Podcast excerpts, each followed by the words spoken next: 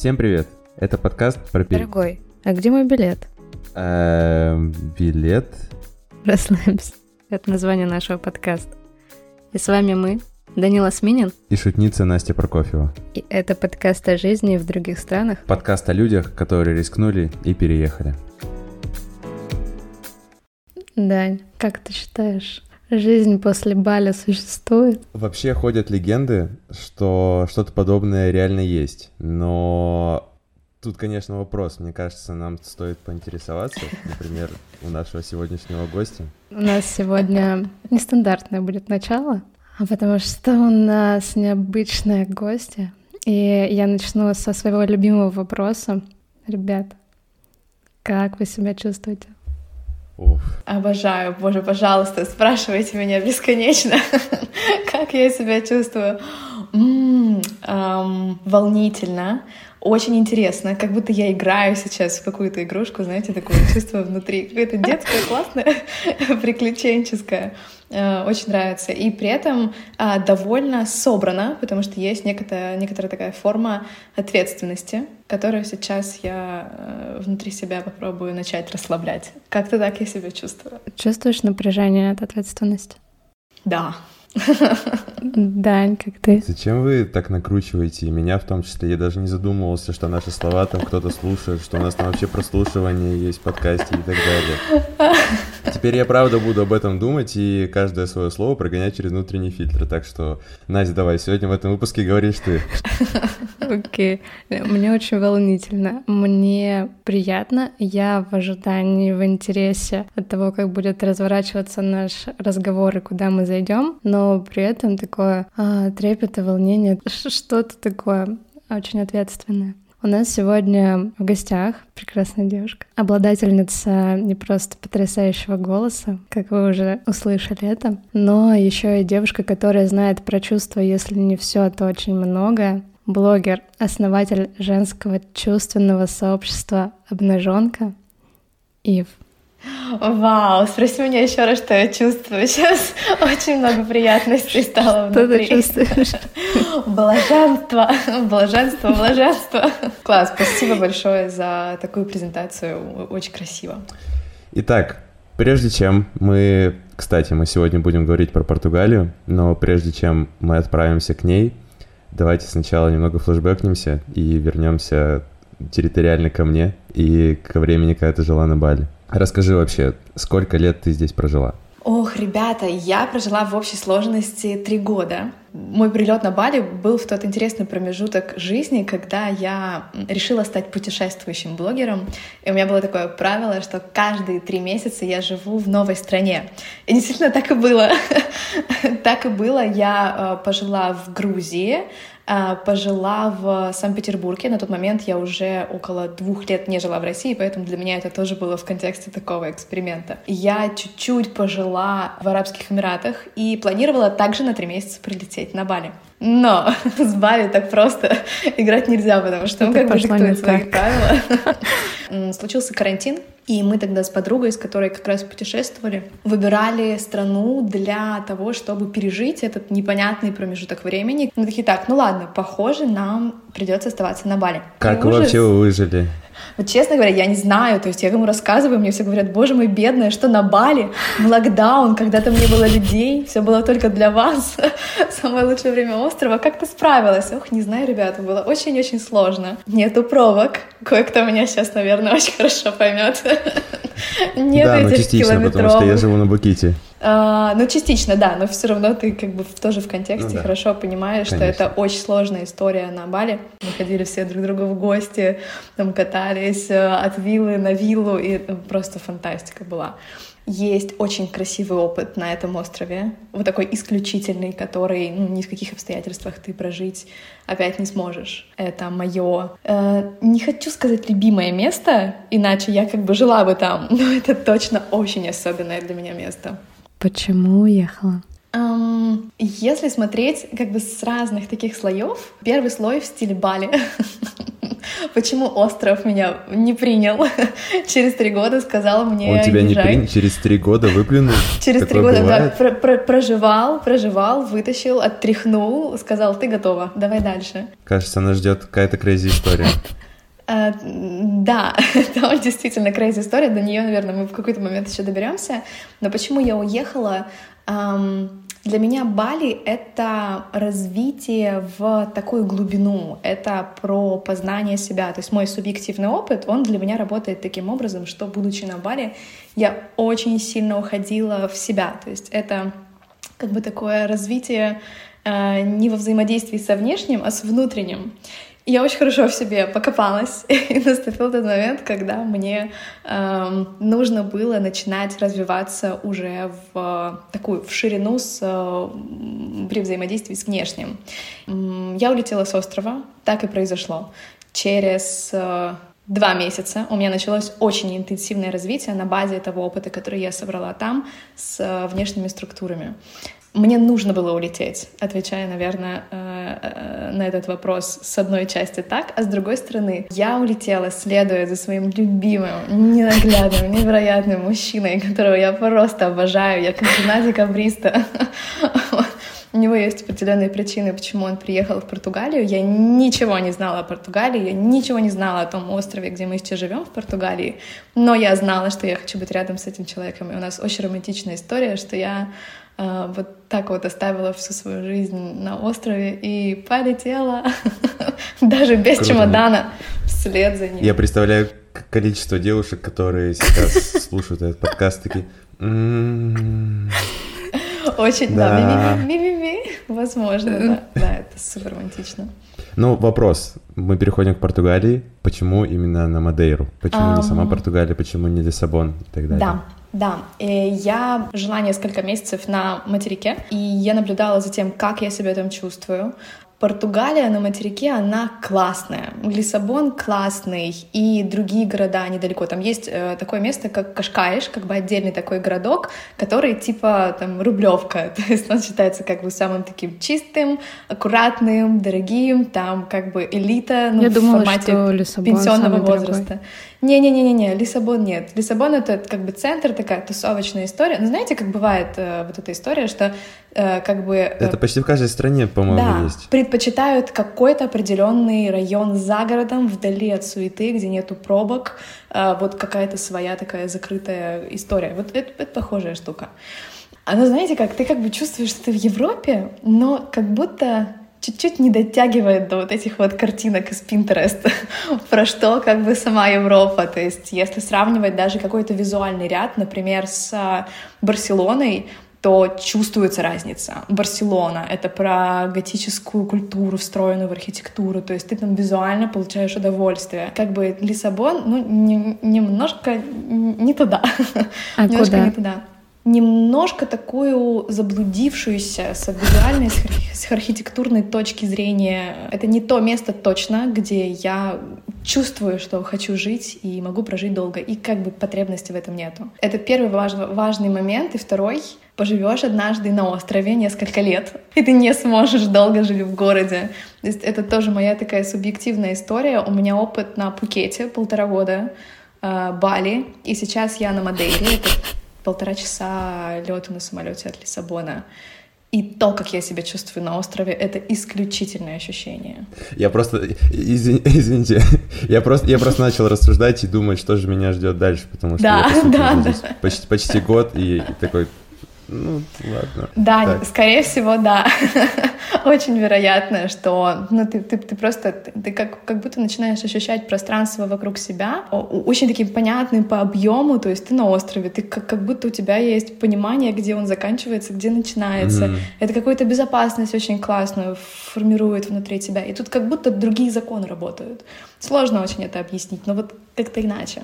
Как бы ты оценила Мадейру в плане, ну, например, если сравнить ее с Бали, более инфраструктура развита там или все так же примерно? Знаете, это такая удивительная для меня штука, потому что в плане дорог это, это, это может быть звучит скучно, но это очень важная часть истории, например, про Бали, потому что это большая проблема, и сейчас на государственном уровне очень плотно, я взаимодействовала с этой областью, и очень плотно сейчас стоит вопрос о том, как остров будет развиваться дальше. Это большая проблема, что там пробки на Мадейре, фантастические дороги. Они просто невероятные. Я столько удовольствия здесь получаю, потому что я просто еду на машине, и тут, на самом деле, такая красота, просто туннели встроенные в какую-то полугору. Короче, очень круто. Но э, соотношение людей на Бали и на Мадейре настолько разное. То есть здесь я ни одной пробки не видела. Один раз там какая-то авария небольшая случилась, кто-то кого-то зацепил, и как бы в туннеле просто встали люди. Все. Это просто фантастика. Но если говорить, например, про какие-то кафешки там с авокадо тостами, что-то такое, там какие-то йога, клубы, мероприятия, тусовочки, Здесь, конечно... Стояние на гвоздях. Да, стояние на гвоздях. На гвоздях, наверное, стоим только вот мы с э, Димой, потому что у нас гвозди дома.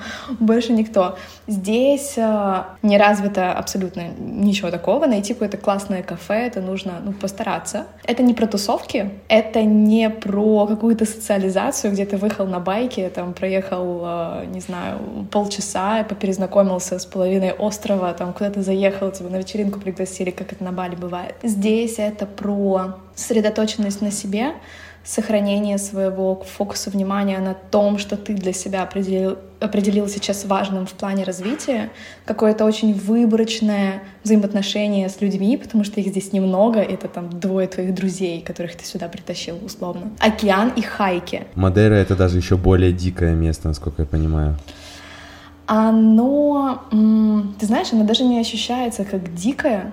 Тут, на самом деле, интересная история Мадейры, когда этот остров случайно для себя э, открыл там, мореплав... мореплаватель, я не помню точно имена. Он решил остров сжечь, он горел пять лет, и за пять лет тут, э, ну, все, что было живое, какие-то э, животные, насекомые, все это практически уничтожено, и остался здесь, э, осталась здесь часть природы там хайки, где-то леса, но это место не ощущается диким, и инфраструктуры здесь нет. То есть вот, вот что-то между. Но планы по тому, как будет развиваться этот остров, тоже очень масштабные э, со стороны там, правительства, всяких инвесторов. Ну да. Ну, я, насколько знаю, я единственное, почему знаю остров Мадейра, потому что оттуда Криштиану Роналду. Да, ребята, тут даже аэропорт назвали в его честь. Мне кажется, он назвал аэропорт в свою честь.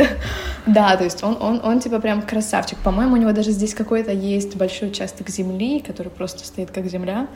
Блин, очень здорово. Много спатов э, на Мадейре?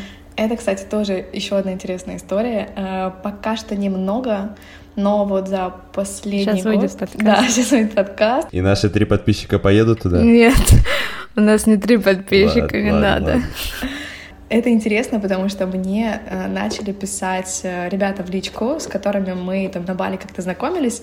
Мы, Ифа, что за Мадейра? Расскажи, как там пожили? То есть те, кто как бы на Бали уже там свой период, так же, как я, прожили, то есть все, нужно куда-то дальше, но понимают, что тоже нужно что-то особенное, потому что планку остров как бы ставит такую очень высокую. Здесь потихонечку разрастается комьюнити, здесь сложно найти жилье, э, это не, не туристическая была история. Экспатов здесь э, немного, если сравнивать, опять же, с Бали, но достаточно. Например, когда здесь была корона, один наш знакомый здесь организовал э, типа каливинга. В этот каливинг приезжали там в основном программисты, ребята какие-то стартаперы вообще с разных, с разных стран, и как бы это а, а, русско-англоязычное комьюнити. И про этот каливинг писали очень крутые издания, там GQ рассказывали про то, что здесь вообще обосновали ребята. Тут они сняли большой отель, в отеле жили. То есть это очень крутое место для того, чтобы начинать здесь э, создавать э, э, место, куда будут приезжать экспаты. И потихонечку это начинает именно wow. так и работать. А почему ты сказала, что есть сложности с жильем? В чем они заключаются? В его отсутствии. В смысле? Все, все очень просто. В отсутствии жилья. На самом деле Мадейра как бы среди там русского или украинского комьюнити не очень известно, но, например, на Мадейру есть прямые рейсы из Нью-Йорка, и за 4 часа ты можешь оказаться здесь. А, там европейцы знают Мадейру очень хорошо, то есть это как бы среди тех э, ребят, тех стран, это довольно популярное место. А, и на летний период и на Новый год сюда прилетает очень большое количество человек, и, ну, там забронировано, там даже одна вилла, нам друзья рассказывали, они ее нашли, и там бронь за год висит на следующие новогодние праздники. Какие-то немцы. То есть прям очень заморачиваются люди. Но э, так как это место э, не то чтобы прям очень популярно, и сюда огромное количество человек приезжает, большое, но не огромное, здесь не так развита туристическая история и не так много жилья. И мы, например, ну, мягко говоря, задолбались искать себе что-то на долгий срок, потому что ты находишь какой-то вариант жилья, он свободен там с января по май, но на три месяца, когда сюда прилетают все из Нью-Йорка за 4 часа, долетают здесь, А, все занято, и там какие-то брони висят, и они говорят, сори, мы не можем ничего отменить. И как бы с этим есть большая сложность. Но если вдруг э, среди трех слушателей окажется один инвестор, то это золотая жила, обратите внимание, потому что построив здесь классную, стилевую, крутую виллу, забукана будет «Мама, не горюй». Это еще одна важная причина, потому что есть у португальцев проблемы. Не хочу, что за оценки, да, начинаются проблемы со вкусом, проблемы вообще начинают заворачивать. Просто у людей Просто это не совпадает чувство вкуса.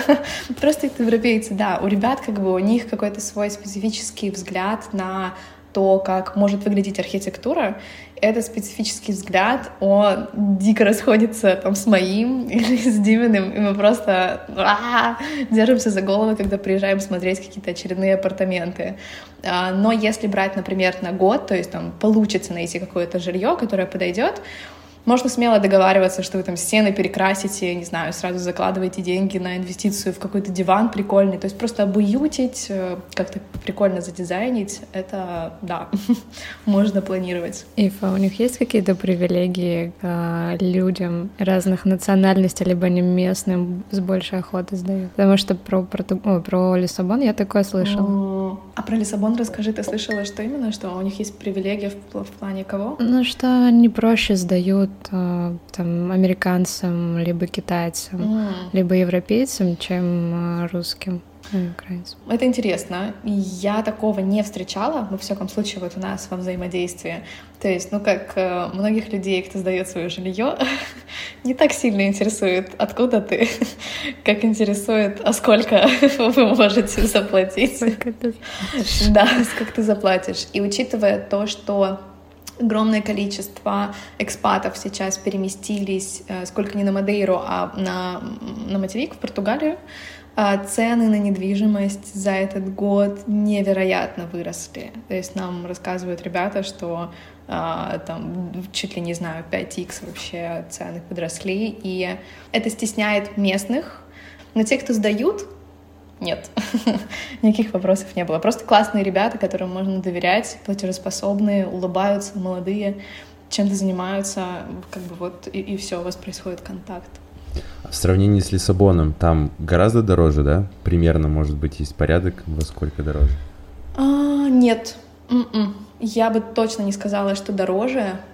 А, даже вот в какие-то промежутки времени, когда не high season, то есть, э, там, условно, с января по май и с сентября по начало декабря, на Мадейре даже дешевле будет, я думаю, чем где-то в центре Лиссабона.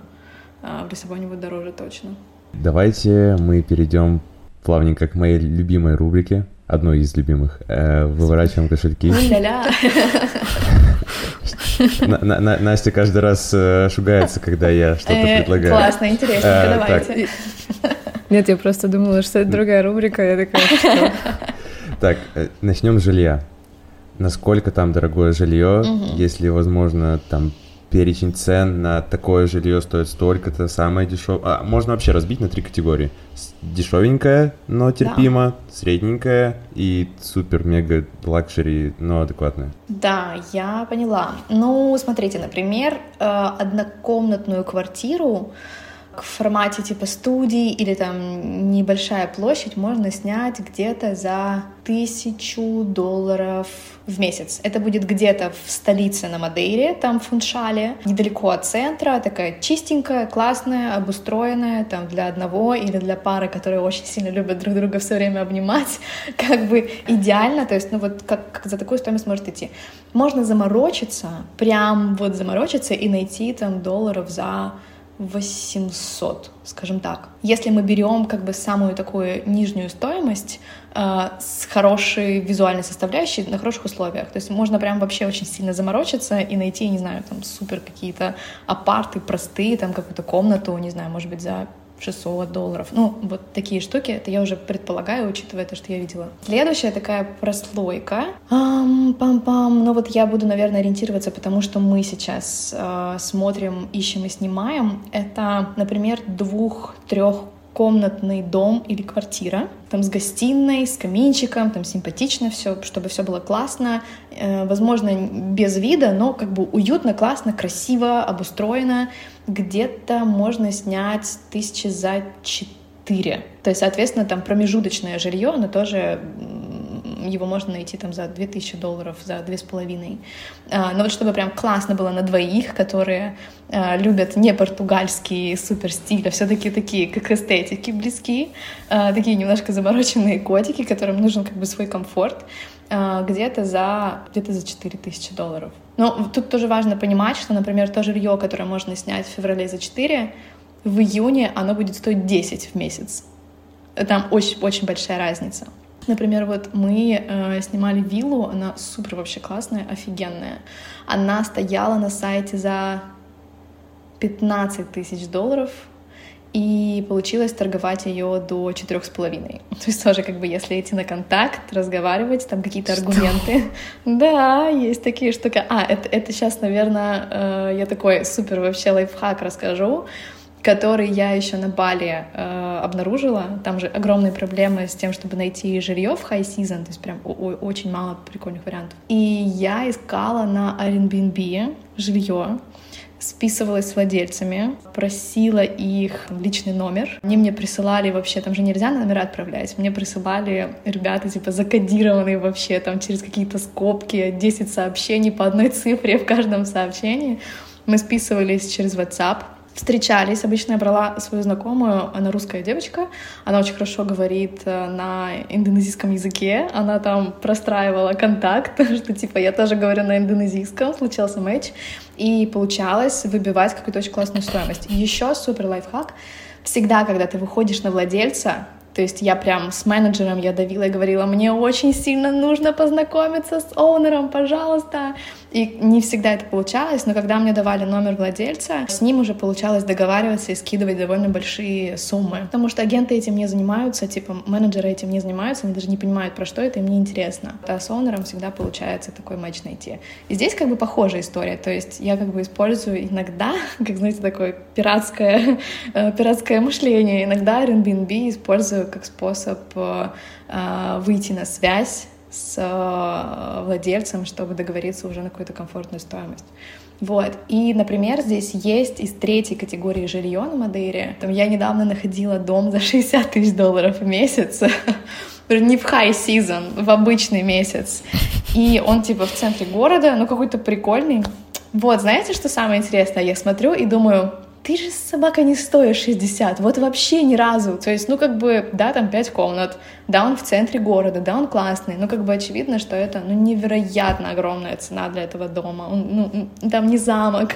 Можно реально, на материке мы недавно смотрели, там можно замок снять на сутки за, господи, сколько же он стоил? За 10 тысяч долларов. Замок, ребята, огромный, красивый, на 14 спален, просто фантастика.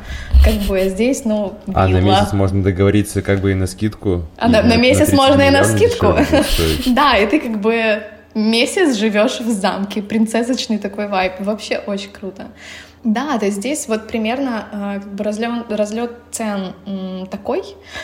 И это всегда моя супер рекомендация, всегда ну, договариваться, пытаться найти какие-то точки, чтобы там снизить цену, а, всегда рассказывать о себе, какой ты классный, чтобы люди хотели, чтобы ты жил у них в доме, потому что они тоже заинтересованы, чтобы были классные жильцы, там аккуратные, которые заботятся об их пространстве. Мне прям интересно на это, это послушать. Ну знаешь, хотя сейчас, честно говоря, сейчас я уже ленюсь, потому что, потому что просто проще показать э, там какую-то э, какой-то прошлый бэкграунд там Димы, чтобы все, все владельцы такие Добро пожаловать!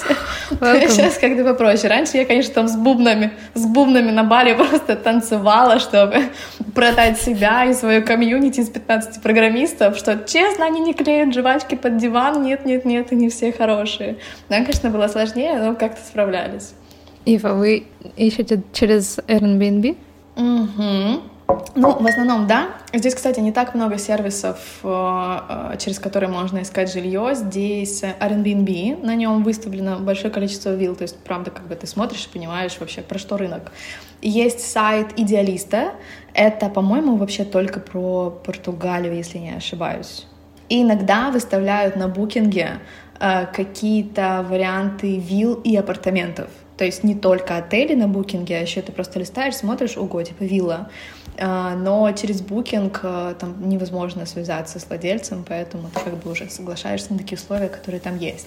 И еще очень крутая вещь в плане Португалии. Можно смело пользоваться услугами агентов, потому что здесь ты не платишь агенту за то, что он тебе находит жилье. Агенту платит владелец дома. Это супер крутая вообще история. И если ты, например, у тебя там срочно что-то горит, и ты говоришь агенту, там, если вы мне что-то найдете, я вам там так, да, конечно.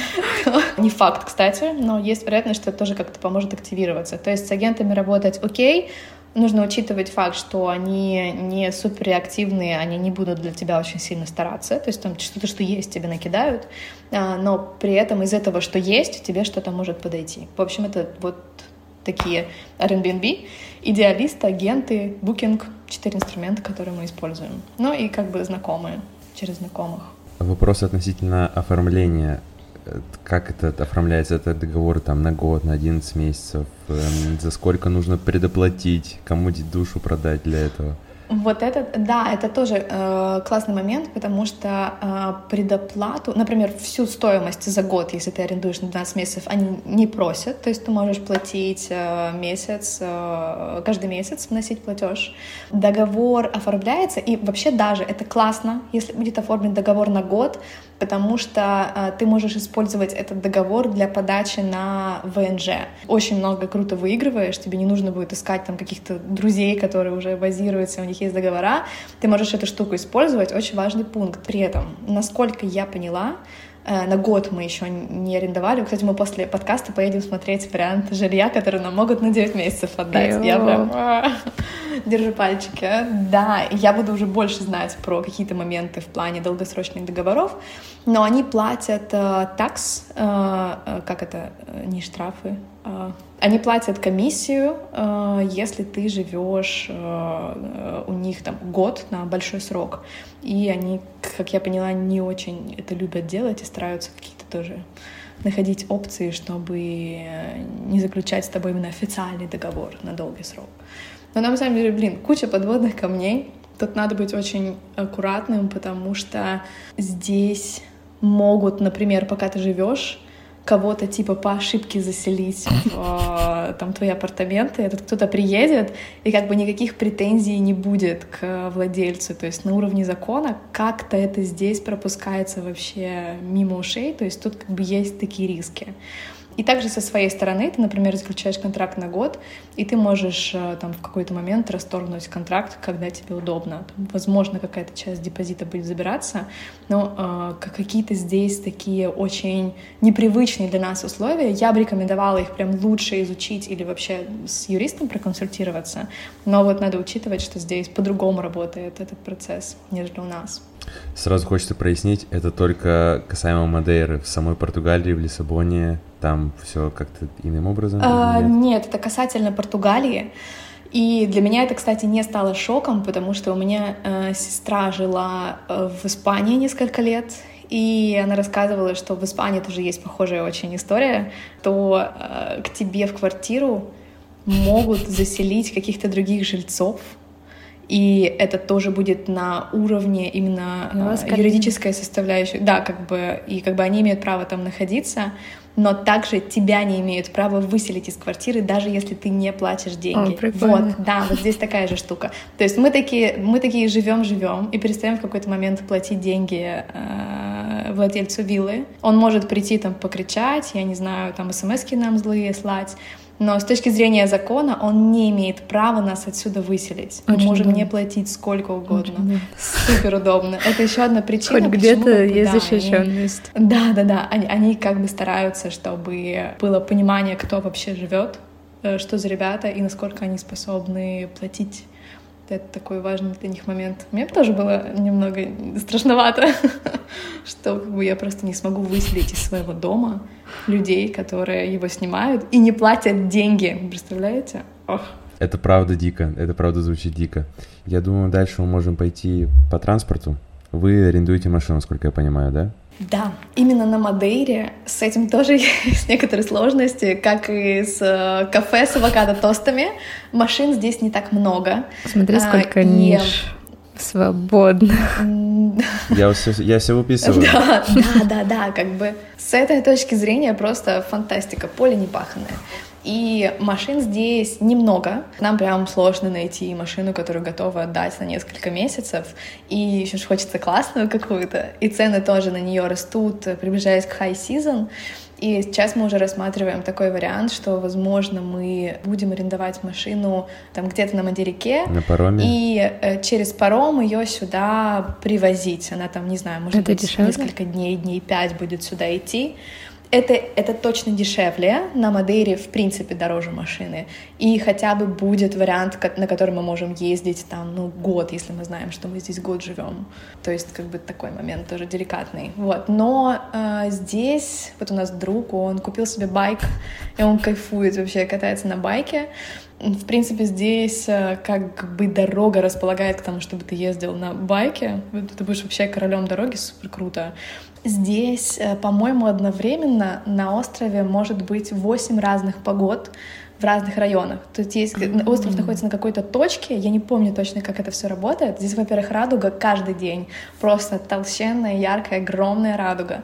И ты, например, садишься э, там на машину, выезжаешь куда-то, через 10 минут оказываешься в какой-то там другой зоне, и у тебя идет дождь. Еще через 10 минут ты заезжаешь вот в такое облако тумана, ты просто как в фильме Silent Hill. Едешь еще минут 15, и просто там солнце, люди ходят в майках. Это какая-то удивительная штука. Здесь, на Мадейре, люди не пользуются прогнозом погоды, они вообще его не смотрят. У них есть специальный сайт, они открывают этот сайт, и там вот, по-моему, 8, э, вот как мы сейчас, э, у нас трансляция видео, вот также там 8 таких окошек, и показано, какая идет погода. Э, и они смотрят в настоящий момент, что ага, там в Фуншале сейчас дождь и ориентируются по вот этим вот окошкам. Ну, сразу вопрос, как, как, что... э, окей, ну, это шутки были про Питер, что там непонятно, как выходить из дома. Как здесь? Вот, поживите на Мадейре, и Питер станет очень предсказуемым. Питер обожаю, я там тоже жила. Да, то есть это абсолютно непредсказуемая штука, но как бы можно пользоваться вот такой вот подсказкой. Но э, опять же, это э, не такая история, что в каком-то районе там весь день льет бесконечный ливень. То есть она как-то сменяется очень быстро, погода очень быстро проходит.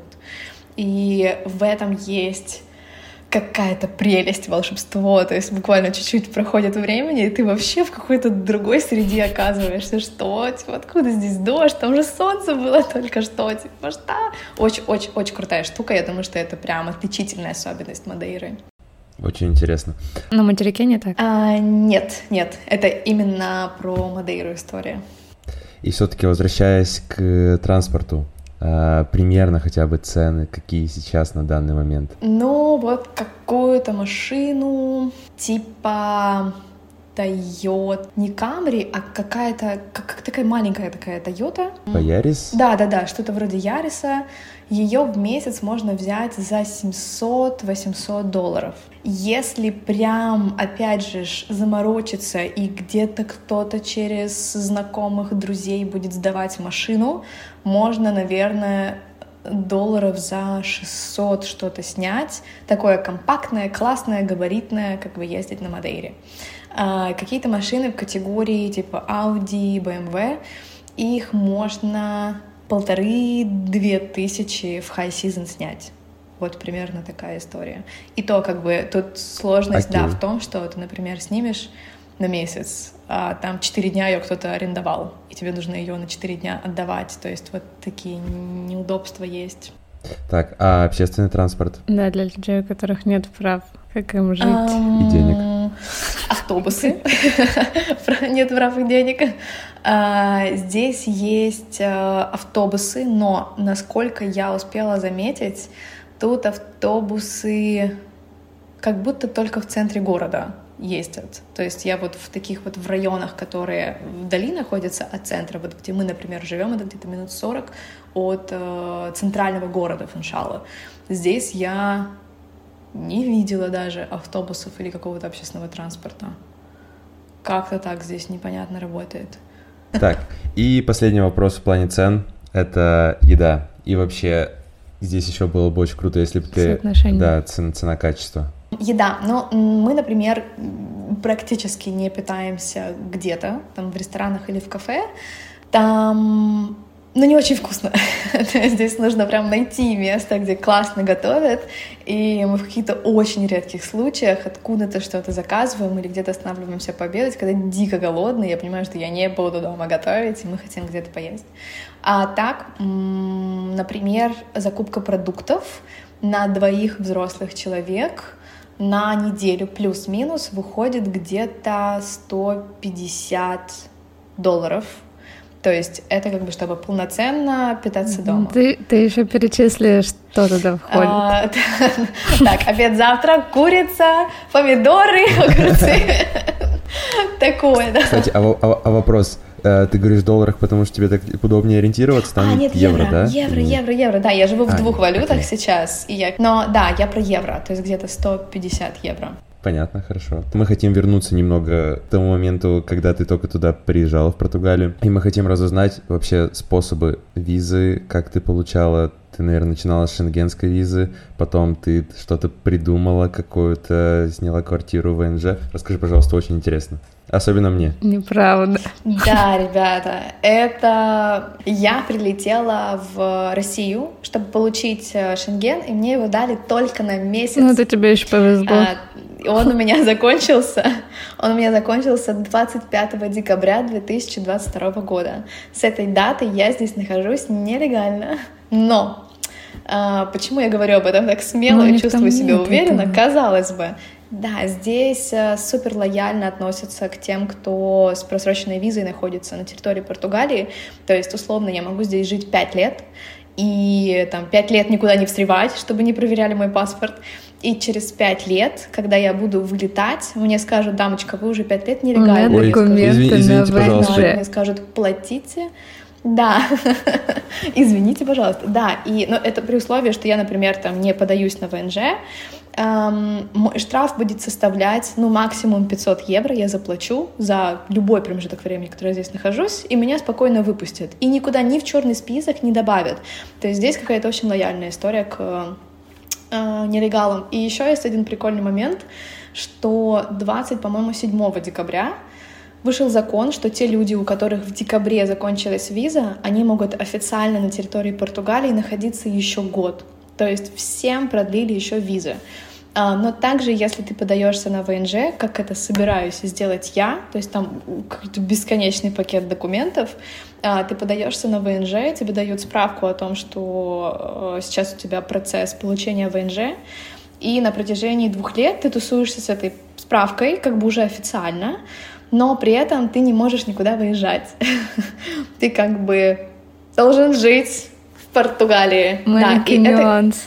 Маленький нюанс, да. И как бы, с одной стороны, это окей, то То есть э, весомая как бы причина и желаемо очень получить ВНЖ, но с другой стороны, знаете, когда у тебя там под боком всякие другие страны Европы, которые так и манят к себе, как бы сложно, немножко сложно. И мы, например, там рассматриваем вариант какой-то роуд-трип организовать, потому что если ты летишь на самолете, там, естественно, проблемы будут на границе. Если ты едешь на машине, то э, на границе они практически никого не проверяют, и как бы высока очень вероятность, что ты можешь просто путешествовать mm. там по разным странам. А как, и как местные относятся к эспатам, и какие они вообще, эти местные? Um, да в целом, как бы нормально не относятся. То есть я не видела какое-то э, какого-то недовольства, агрессии, или когда они разглядывают тебя как какую-то обезьянку приезжую. То есть, ну, как бы нормально относятся. Но при этом я не могу сказать, что они какие-то супер душевные котятки, как, например, балийцы там, или тайцы. То есть, ну, они, они обычные люди как бы, которые могут и послать тебя, и поулыбаться, учитывая обстоятельства, которые есть сейчас. С выражением чувства у них все в порядке. То есть вот не глушат. момент. Но нет, нет, нет. Ну, а, они, они, наверное, как бы больше про какой-то э, такой горячий темперамент, что-то похожее, как э, у испанцев, не так ярко выражено, но, но все равно присутствует такая нотка какой-то экспрессии у них. И хочется сказать, что ты чувствовала, что было самое сложное в э, процессе твоих переездов, когда ты уже приехала? То, что это было довольно резкое, быстрое решение, и у меня был небольшой промежуток времени, чтобы uh, уже после переезда начать процесс сепарации с моей прошлой жизнью. И как бы я зависла так между вот этих двух состояний, как бы как будто хочется уже внимание направить на то, чтобы начать адаптацию, впитывать все, что есть сейчас здесь, но ты еще в прошлом и как бы от этого себя отсоединяешь. Мне было сложно без комьюнити. Uh, его здесь не было. Поэтому я создала его сама. Да, и это, ну, как бы если смотреть уже в, в э, постфактум, это было для меня очень важным и определяющим э, событием, что у меня была потребность в своих людях, которых здесь нет, и они появились. И э, да, здесь э, действительно большое русскоязычное комьюнити, очень много ребят с Украины сюда приехали, но они в основном все живут в Лиссабоне, то есть я жила там в полутора часах езды от Лиссабона, и всегда, когда ты приезжаешь в новое место, но тебе нужно время, сила, энергия, вовлеченность на то, чтобы простраивать себя здесь и как-то ассимилировать. Э, у меня этой энергии не было, и мне было сложно очень первое время здесь находиться. Но как бы на энтузиазме, когда ты сознательно сюда врываешься, в Португалию, мне кажется, это просто сказка может быть там прыгнул с друзьями на выходных в машину и поехали в Назаре смотреть самые большие волны. Или, не знаю, там в понедельник у тебя закончился рабочий день пораньше, ты поехал в леса Синтры гулять. То есть, ну просто сказка. Или там гуляешь просто по набережной, и у тебя там замок перед тобой, и ты погружаешься в эту атмосферу, когда все было в рыцарях, в замках, и это просто какая-то удивительная атмосфера. А, то есть через сознательное решение, а если еще из какой-то компании, это просто, мне кажется, такое приключение волшебное может случиться здесь. А сколько вообще от Португалии материковой добираться до Мадейры? Там, наверное, есть самолет какой-то мега быстрый и паром, да? Да. Ну вот у нас друг сейчас э, вещи перевозит сюда на Мадейру в контейнерах, и вроде как неделю где-то будет идти паром. Если лететь на самолете, то где-то час полтора ты будешь лететь сюда. Но тут интересная очень вещь. Аэропорт на Мадейре четвертый в мировом списке самых опасных аэропортов. Да, и когда ты на него смотришь со стороны, он на каких-то сваях сделан, супер узкий, то есть он, его строили инженеры по каким-то очень таким странным, интуитивным, авторским э, решениям, то есть он прям не по законам обычных аэропортов, он маленький, на э, краю, на сваях. Короче, очень такая вещь интересная. И, скорее всего, из-за особенностей погоды здесь, я предполагаю, э, постоянно задерживаются все рейсы. Вот сколько у нас летало сюда друзей. Э, мы летали там несколько раз на материк и обратно. Постоянно задерживаются рейсы там на час, наверное, где-то. То есть, типа, по таймингу ты летишь час, но по факту полтора-два из-за задержек. Я тут загуглил, и, и третье место, если что, занимает э, аэропорт в Антарктиде. На секундочку, да. Вас это не смущает? Ну, это быстрее, чем, чем на пароме неделю, поэтому нет, ну, как бы есть определенное неудобство, но как бы такая система, и мы просто, учитывая это, закладываем там еще плюс один час, когда планируем какие-то дела. Хм. Три разных, три самых главных отличия, которые ты видишь Мадейры и Португалии, на которые стоит обратить внимание? Мадейра — это остров. Э, это про ощущения, это, это невероятно, невозможно испытать нигде в большом городе то, что ты можешь прочувствовать на острове. Уникальная история, которая прям про тебя, про безопасность. Это первое отличие. Второе — это хайки. Э, я не знаю, сколько их здесь, тысячи. То есть на карту открываешь, тут просто тысячи хайков, и я стараюсь делиться в своем блоге видео или фотками с хайков. Это всегда что-то особенное. Это всегда какая-то волшебная история там, с водопадами, с пещерами, с какими-то тропами в лесу, э, с натуральными бассейнами. Удивительная вообще красота. Третья особенность отличительная Мадейры ты живешь в удивительном месте, в невероятно красивом, тебе здесь очень спокойно, и здесь сочетается правильная энергия действия и внимание, направленное на себя.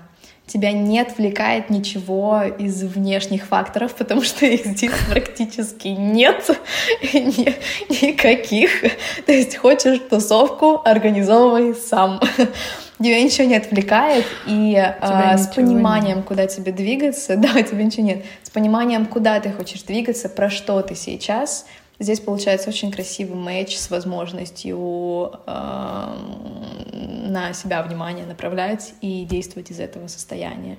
Это тоже то, что отличает сильно Мадейру от Португалии. У меня есть еще один вопросик, он такой немного эгоистичный, потому что он про меня, но наши Давай. слушатели уже к этому привыкли.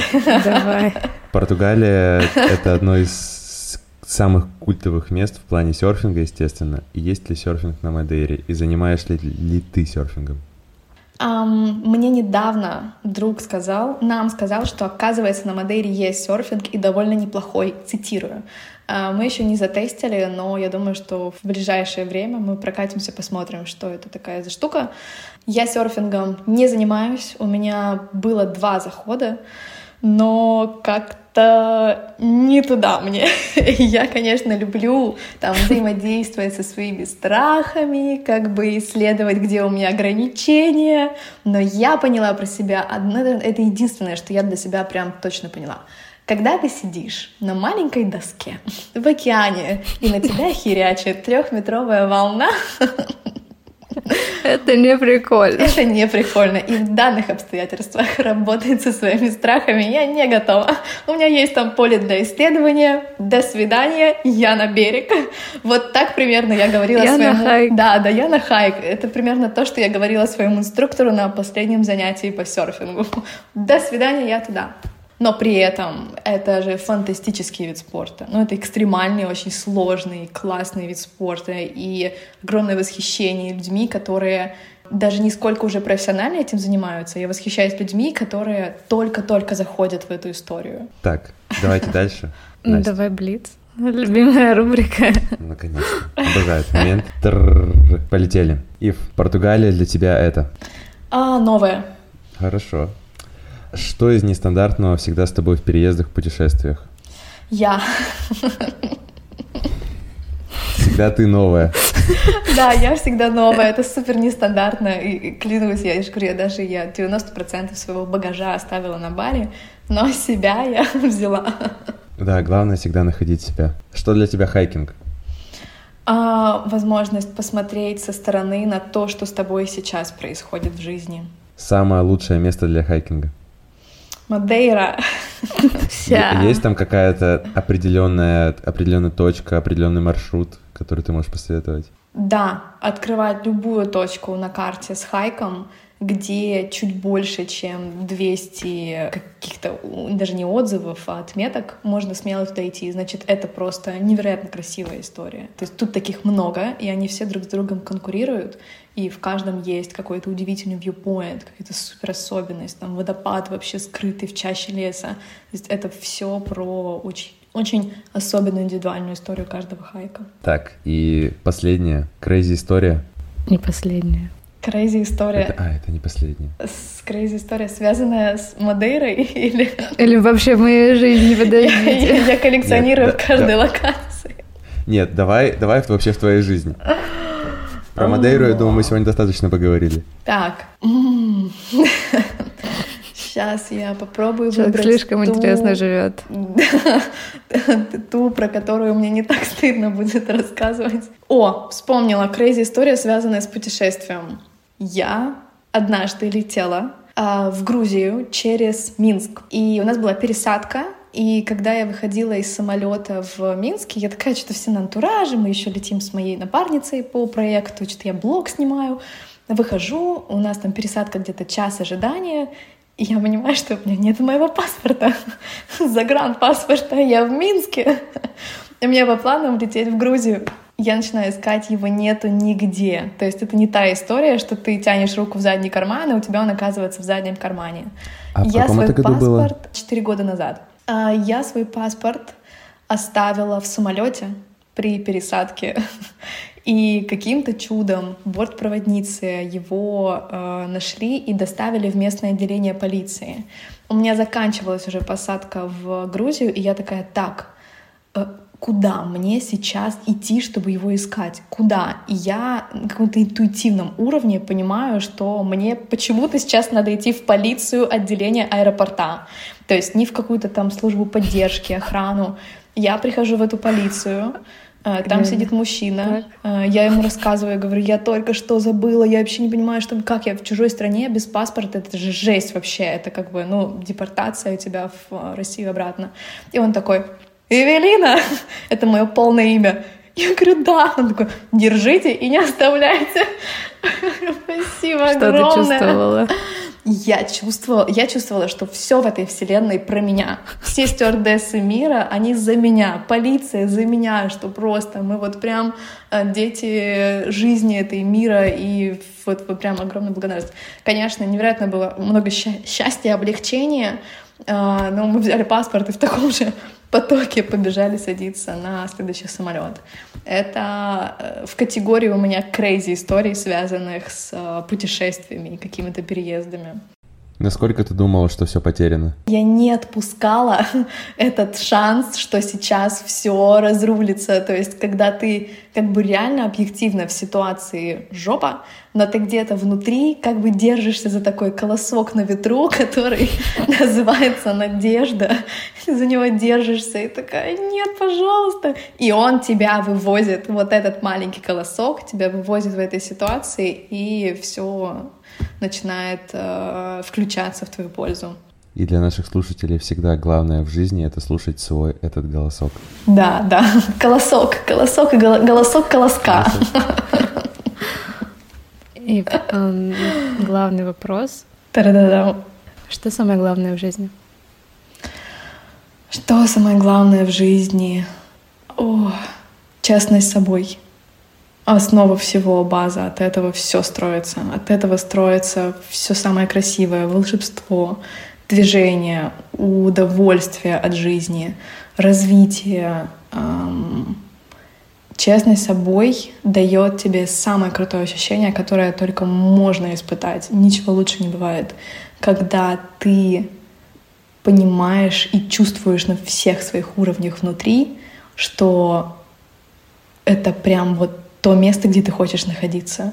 Это те выборы, которые ты совершаешь сознательно. Это те люди, которых ты выбрал бы в любых обстоятельствах. То есть такой очень глубокий контакт с собой. А, точно про честность. Ух, как, какой у нас сегодня обнаженный выпуск. Уля-ля. Уля-ля. И спасибо тебе. Очень тепло. Спасибо очень большое, тепло, ребята, что пригласили. Эмоционально, и я всегда тобой восхищаюсь, твоим вот этим состоянием, знаешь, когда люди такие, все хреново, все плохо, и так, интересно. Вот это очень классное состояние. Спасибо тебе за то, что ты сегодня внесла его в подкаст а, и за то, что ты рассказала, поделилась очень многими вещами. Это было прикольно. Прикольно, и я такая... Класс. Да.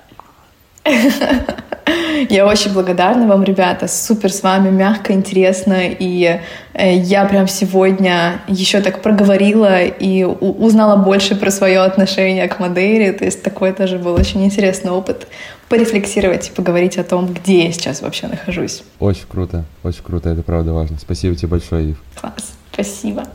Ну, а нашим слушателям я хочу сказать, поскольку у нас такой прям обнаженный выпуск. Слушайте себя, ну и нас раз в две недели. Увидимся в следующих выпусках. thank you